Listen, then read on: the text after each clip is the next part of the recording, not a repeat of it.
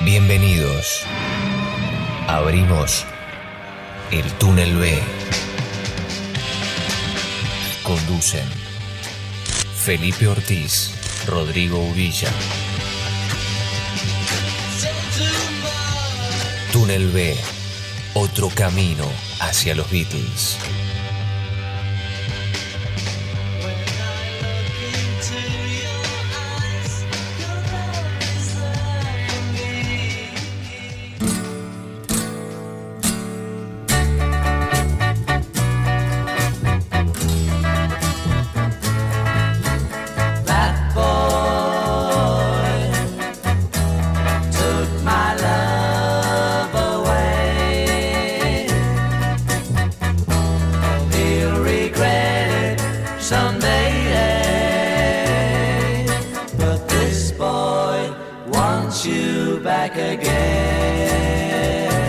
Bueno, hoy vamos a hablar de canciones a tres voces. Esa es un poco el- la propuesta que, que tenemos para hacerles, ¿no? Esa es la propuesta de- del episodio de hoy. Las canciones concebidas a tres voces de los Beatles. Bueno, y arrancamos con, como están escuchando, con This Boy.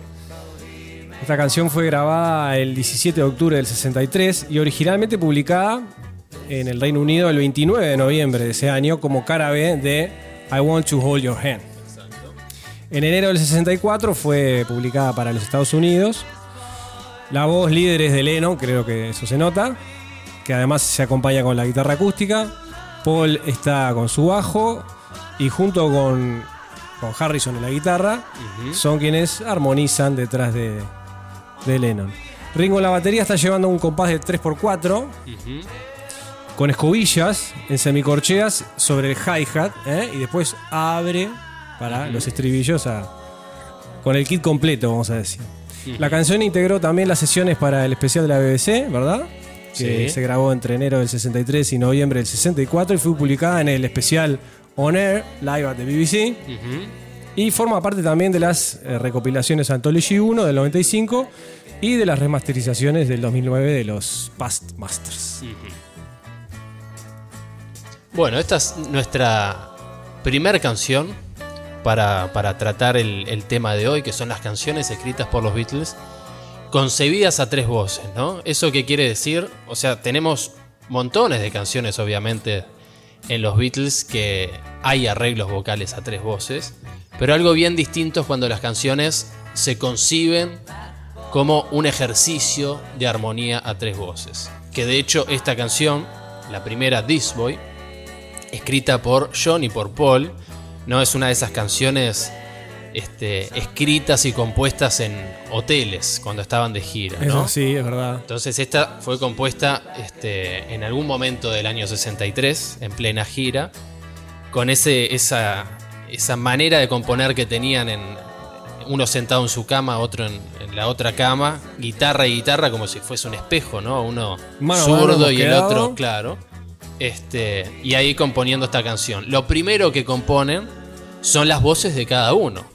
¿no? La voz principal, si tenemos en cuenta en esta canción, es la de, la de John. Y después tenemos este, la voz aguda, o sea, la voz más, más aguda de- del arreglo a tres voces, es la de Paul. Después, en el estudio, una vez este, en los Abbey Road para grabar el tema, piensan la canción, este, la canción, perdón, el- la voz para Harrison, ¿no? Este, pero ya no podemos imaginar que esas, esos primeros intentos de darle forma a la canción empiezan con la voz grave de John y con la voz aguda de, de Paul. Sin duda, sin duda que de hecho, eh, si podemos invitarlos a escuchar alguna de estas versiones que, que grafican un poco mejor, ¿verdad? Claro, tenemos para mostrarles eh, algunas, algunas pistas. Bueno, ahora se hace, se hace mucho con inteligencia artificial, separar las voces, ¿no? Entonces, podemos escuchar eh, la voz aislada. Ahora, eh, por ejemplo. Dame un segundo. No, eso. Sí.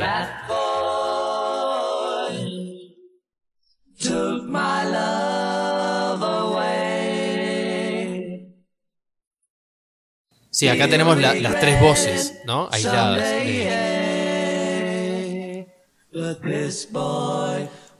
you. Es un lindo ejercicio proponer, a ver, si nuestros escuchas descubren qué voz está haciendo cada uno. Ya dijimos, obviamente, quizá la de McCartney es la más fácil de, de identificar, pero Exacto, tal vez a una primera escucha puede no quedar claro quién está haciendo la voz del medio y la voz, la voz grave, ¿no? Pero tenemos ahí en la voz grave a Lennon y lo interesante, como decía, identificar es dónde está la melodía principal, porque siempre que tenemos canciones a tres voces, hay una de ellas que es la, la, la melodía principal, ¿no? La La que uno cuando, guía. claro, cuando uno canta la, la canción a una voz y guitarra, por ejemplo, ¿cuál es la que canta? Bueno, en este caso es la voz de Lennon, ¿no? Entonces ahí después tenemos la voz de Harrison en la mitad. Y lo que tenemos para mostrarles es este una, una isolated track, digamos, ¿no? Lo que se usa mucho ahora con esa inteligencia artificial y separar las voces. De las voces de Paul y de George. Es decir, la voz aguda y la voz de George. Y es un buen ejercicio y, un- y un- una buena toma esta para escuchar, identificar la voz de George, ¿no? Que siempre es la más escondida, la que está ahí en, en la mitad del arreglo. Bueno, de hecho lo charlábamos, te lo, mejor dicho, te lo comenté yo antes de, de ponernos a grabar, de que identificaba, bueno, confundí justamente, identificaba como la voz de John, la voz de George y, y viceversa. Así que sí será un interesante ejercicio, vamos a escuchar.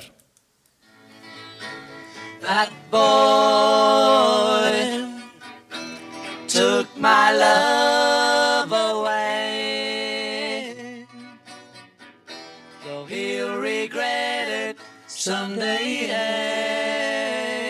Esa es la de George. This boy wants you back again. Es interesante lo que comentabas de, de cuando agarras la guitarra y te pones a zapar en tu casa.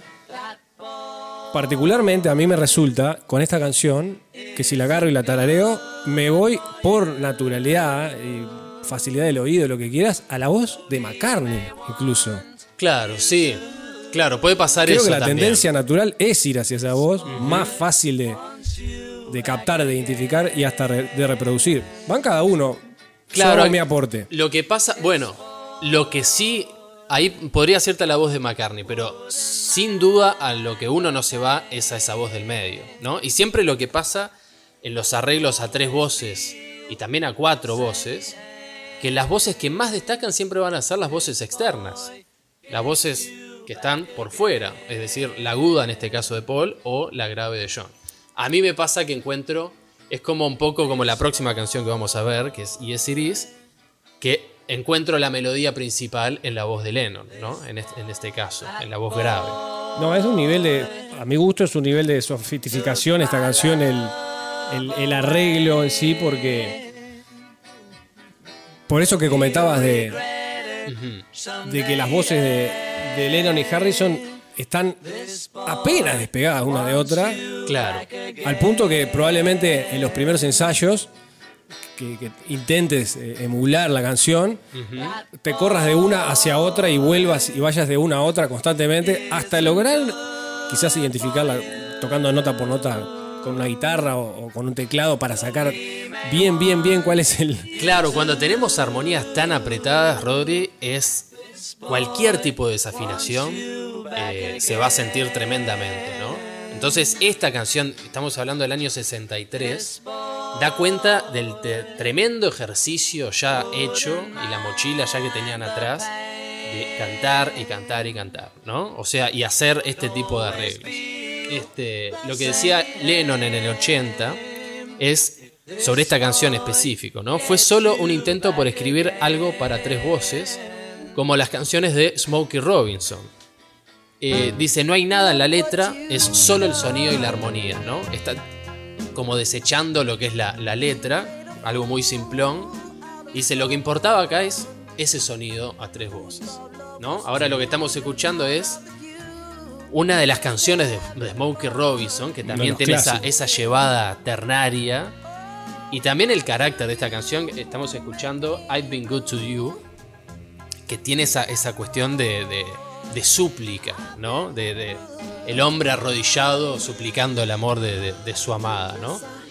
Y es este, desde el punto de vista de la forma, está claramente, bueno, acá tenemos los arreglos esos a tres voces, la idea de, de This Boy es componer una canción en el estilo de Smokey Robinson, ¿no? Podemos seguir escuchando un poco.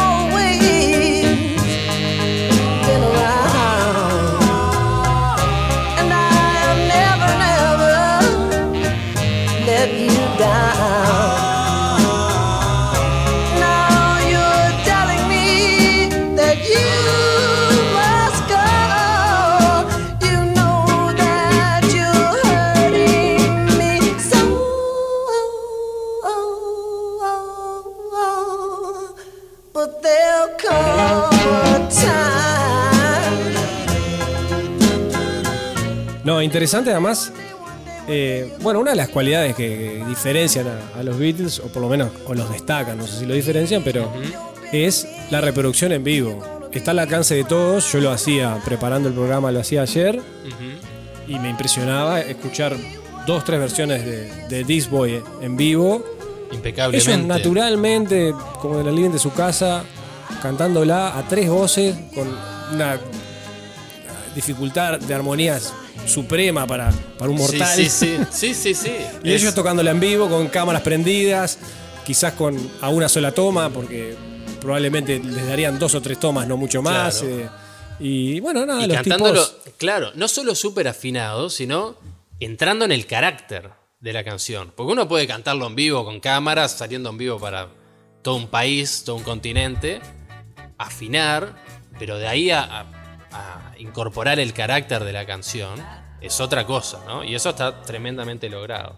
También otra cuestión que es interesante igualmente, por más que sea súper sofisticado los arreglos de esta canción, obviamente hablamos de armonías bien cerradas, ¿no?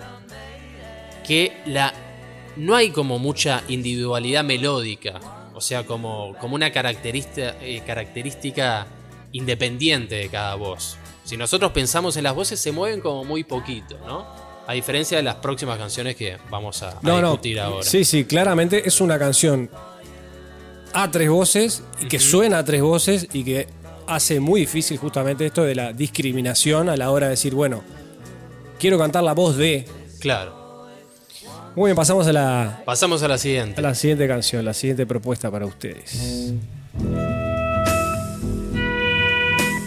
If you were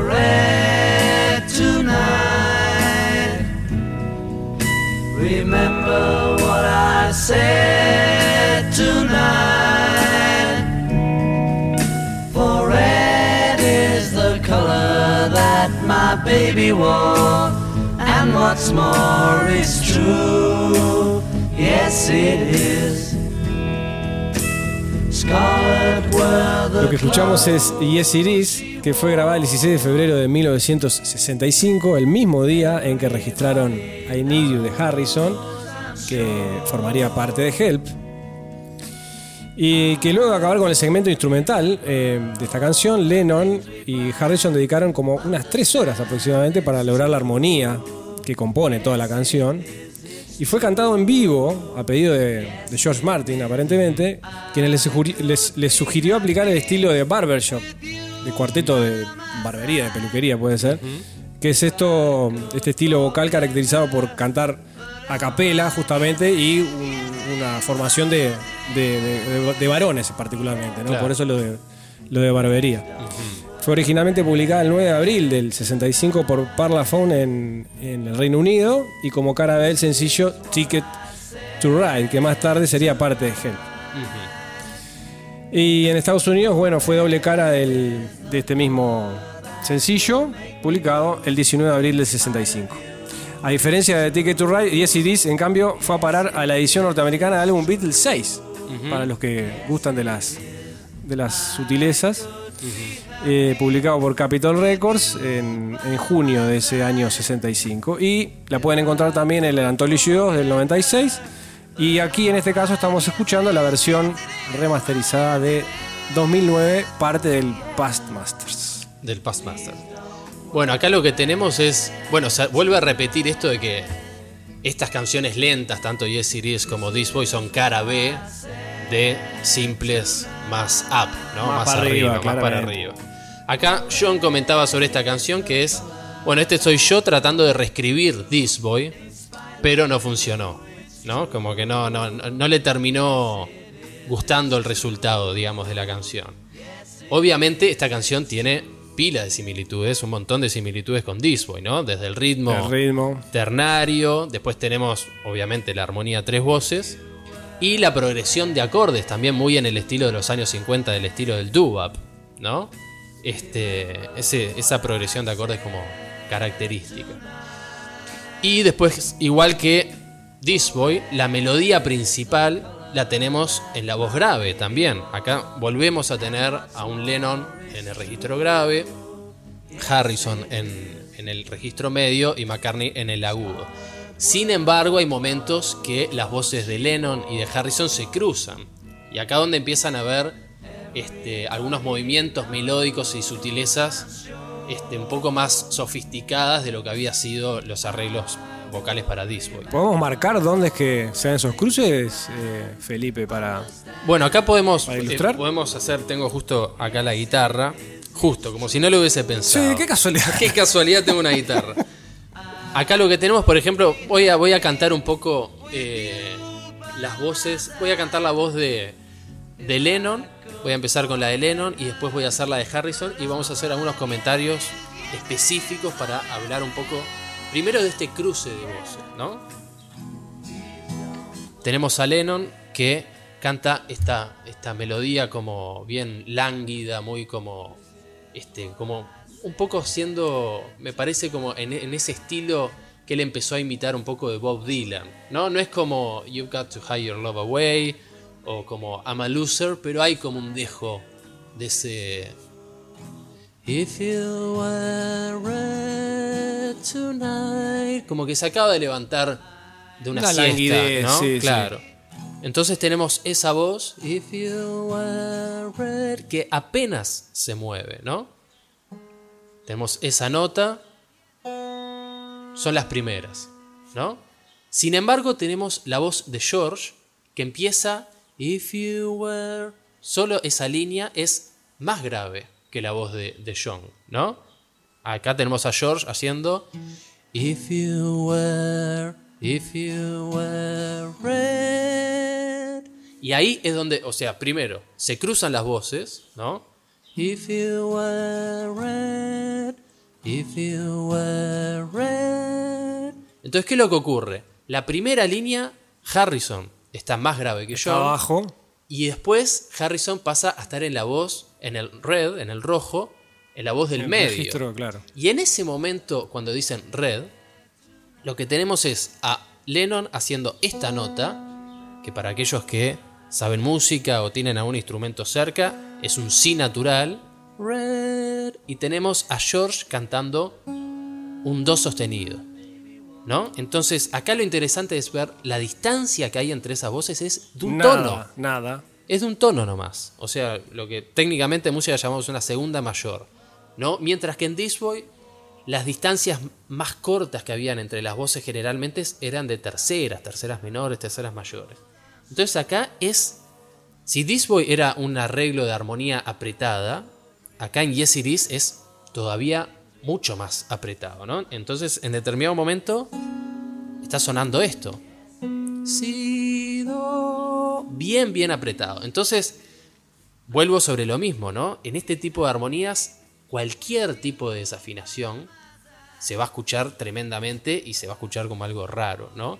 Entonces, acá lo que podemos es como este realmente ver y escuchar claramente la destreza que tenían ellos tres para cantar a, a- a tres voces este tipo de arreglos con una afinación muy, muy, muy fina. Yo los invito y a ver Felipe si, si me seguís.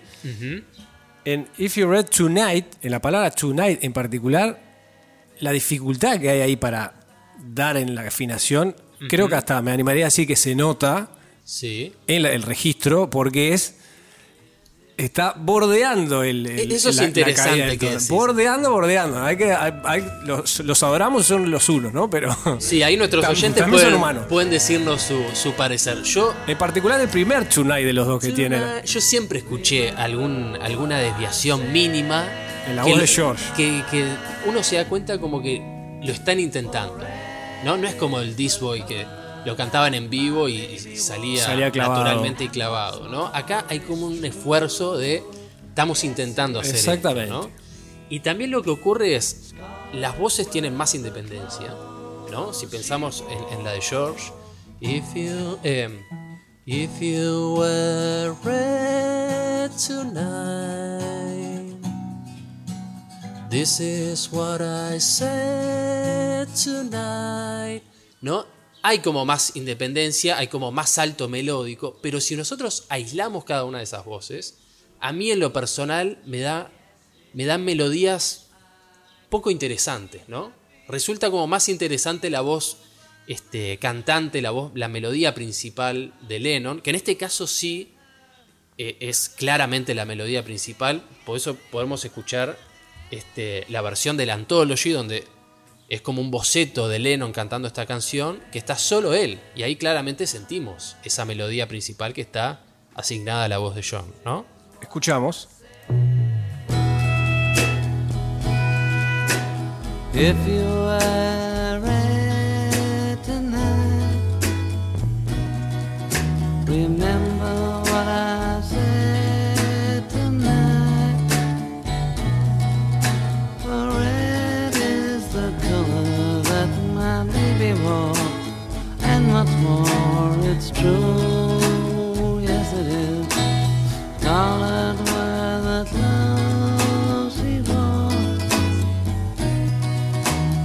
Everybody knows, I'm sure. I would remember all the things we planned. Understand it's true. Yes, it is. It's true.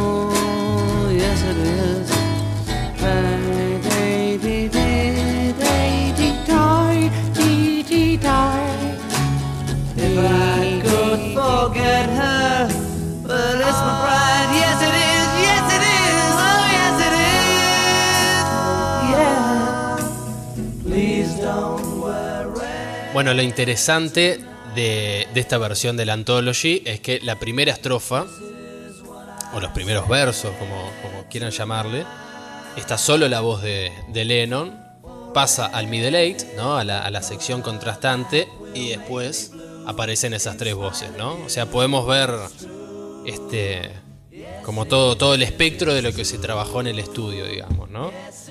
Em, ¿Te dio una impresión personal muy vaga o no? Que puede, puedo, ser, puedo ser la voz de, de otros que estén por ahí. sí.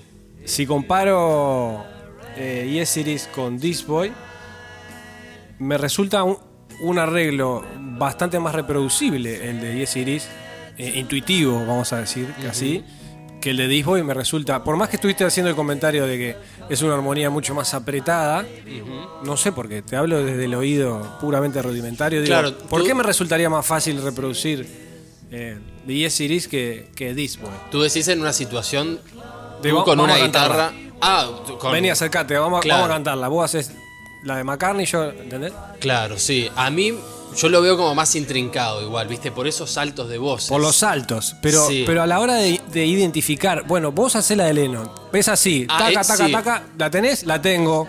Es verdad. ¿Entendés? Que a la Sí. hora de decir, bueno, hacé la de Harrison de This Boy. Ahí es más Uh, identificable. Esperá que se me pierde con la tuya. Ahí no, estoy me de- contigo. Sí, estoy de acuerdo contigo que es, es más identificable. A ver dónde está la voz de George, dónde está la voz de Paul. Este. Es muy interesante. A mí me, me- me- me atrae especialmente eh, la voz de Harrison. Si po- tal vez podemos. Puedo cantarlo un poquito. Por supuesto. Eh, if you were red tonight, this is what I said tonight. Esta, esta parte. For red is the color that my baby wore, And what's more, it's true. Bueno, hasta ahí, ¿no? Hay como, como un- una melodía que se va moviendo cada vez más hacia arriba. Sí, va Y subiendo ahí las- otra vez se va cruzando con la voz de John, que va quedando en el grave, ¿no? Este, en ese sentido, creo que es, es sumamente, sumamente interesante este cruzamiento de voces que no se da mucho en las canciones de, de los Beatles, ¿no? Generalmente hay tipos de armonías y arreglos vocales como más paralelos. Y a todo esto también lo interesante es ver cómo Harrison tenía encomendada la tarea de ser el colchón grave, generalmente de, de- de- de la voz de Lennon en estos casos. Y cómo, bueno, cómo en el imaginario popular las dos grandes voces y las dos grandes.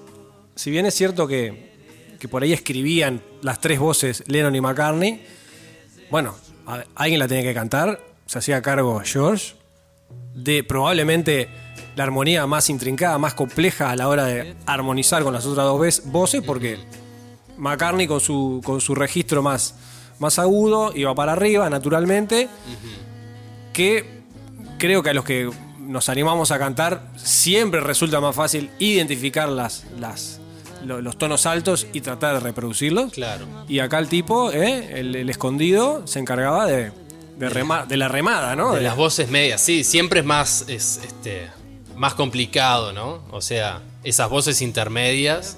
Por eso está, es divertido uno como ejercicio agarrar estas pistas de voces aisladas, o por ejemplo, esta que estamos escuchando de, de John solo, y ponerte a cantar la de George o la de Paul, ¿no? Y armonizar uno con la voz de Lennon. Eso es interesante. O mismo uno, yo hago mucho esto, lo, he hecho mucho, agarrar el grabador y grabar por pistas gran parte de las canciones de los Beatles. Y ahí lo que, lo que te empieza a pasar es entras en la dificultad que ellos se tuvieron que ver en el momento de grabar. Y más allá de que uno aprende un montón a afinar un poco mejor, etc. Es decir, esto es lo que tuvieron que hacer estos tipos. Y, y se encontraron con todos estos obstáculos, ¿no? Uno dice, ah, bueno, grabo una voz, grabo la otra, pero hay también una cuestión de entrar en la inflexión del otro, ¿no? Después podemos hablar, en otros episodios hablaremos también de, piensen por ejemplo en la canción Hey Bulldog.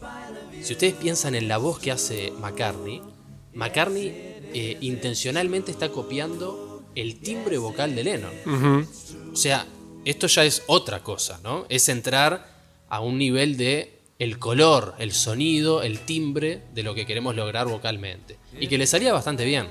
Si ustedes escuchan la voz de, de McCartney en Hey Bulldog, podría perfectamente pasar por una, un overdub de, de Lennon. Pero no, es McCartney.